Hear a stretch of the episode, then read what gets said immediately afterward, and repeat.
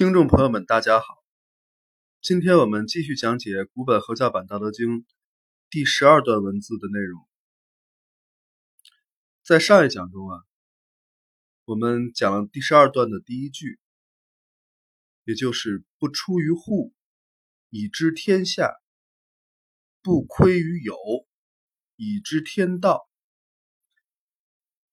这句话什么意思呢？就是说，不从门户出去而知道天下事，不从窗户向外窥视而知天道。啊，这是上一讲我们讲过的。那么今天呢，我们讲下面的两句话。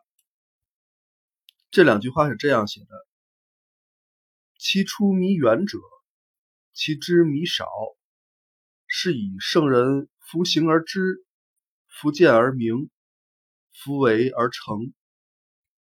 我们一句句来看啊，这个其出弥远者，其知弥少，就是说他出去越远，他知道越少。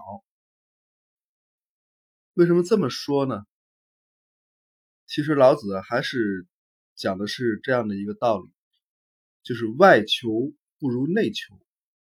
所以说，他出去的越远，啊，人们向外部世界走得越远，离内在觉知也就会越远，感知能力呢也会明显的下降，于是他们所能感知到的东西也就越来越少了。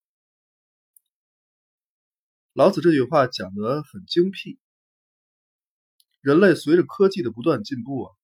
对外部世界的探索，甚至已经到达了太阳系的边缘。但与此同时呢，人类也逐渐失去了心灵感应能力，失去了对天道的了悟。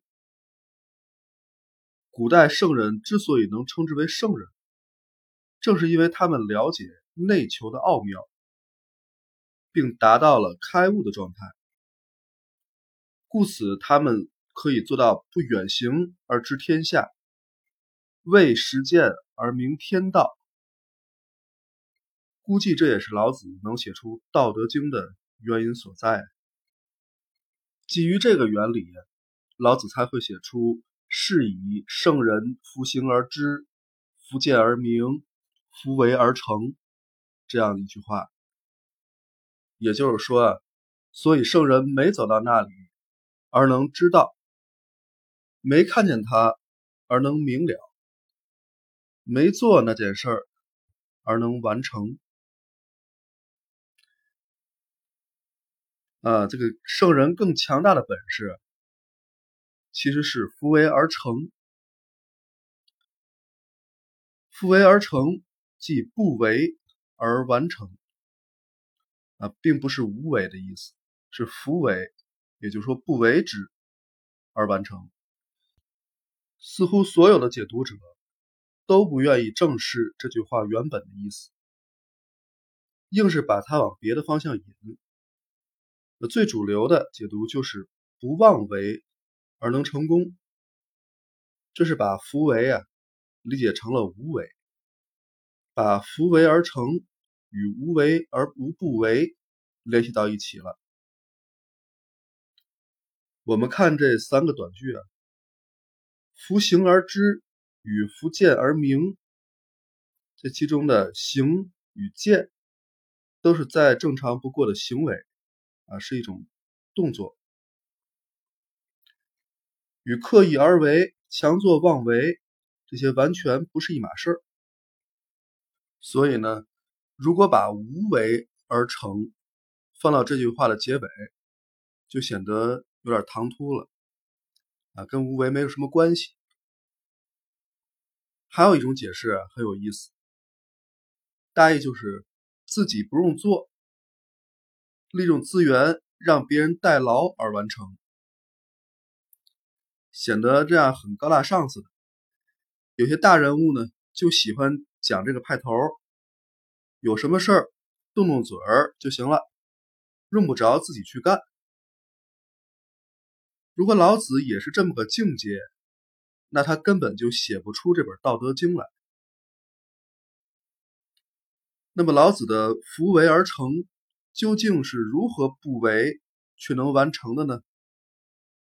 这还得从本章的主旨来看。既然这个段话讲的是内求之道，那么“夫为而成”就应该与“夫行而知”“夫见而明”一样，都是通过人的内在能力实现的。具有这种能力的圣人呢，从表面上看什么都没有做。但是他通过内在的力量，就把事情给完成了，而这种神奇的能力，就是所谓的念力，这就是“扶为而成”的真正含义。虽然看起来很玄啊，但这应该是老子真实意思的表达。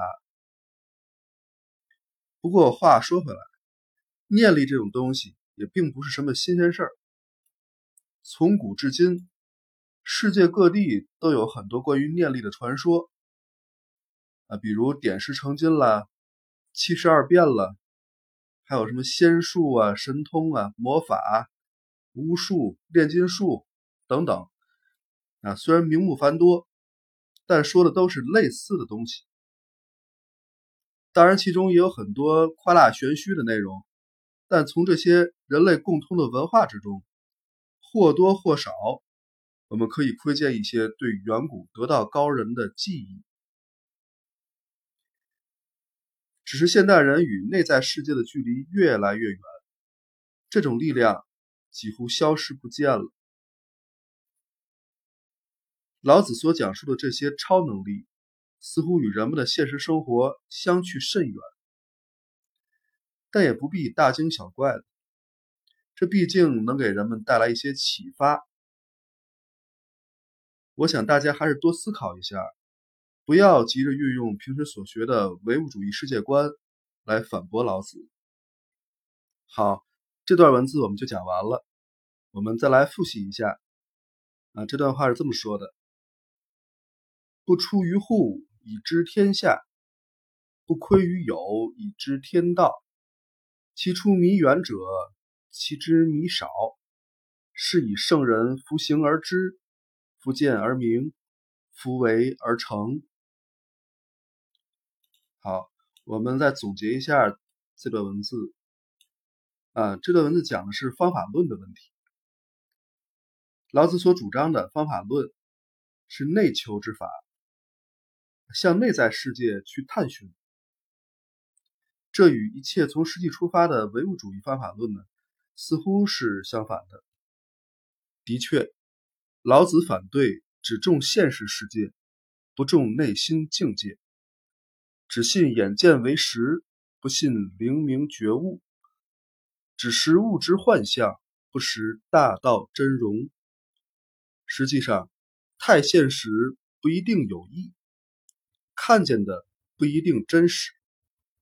看似坚固的物体，本来就是一团能量而已。而一些过去被视为形而上的东西，比如电磁场，到现在也只好算作形而下了。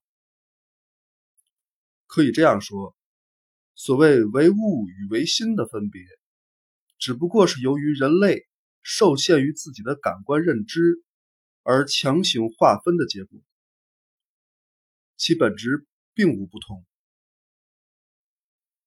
综上所述。内在世界是更高层次的真实，从实际出发，也不该局限于人类感官的限定。远行万里，不若内求守中；博学多闻，不如一朝悟道。体力强劲，不及念力过人。而很多时候，你所认为的实际，也不见得。比一刹那的灵感来得更真实可靠。好，今天这一讲我们就讲到这里，感谢大家的收听，我们下一讲再见。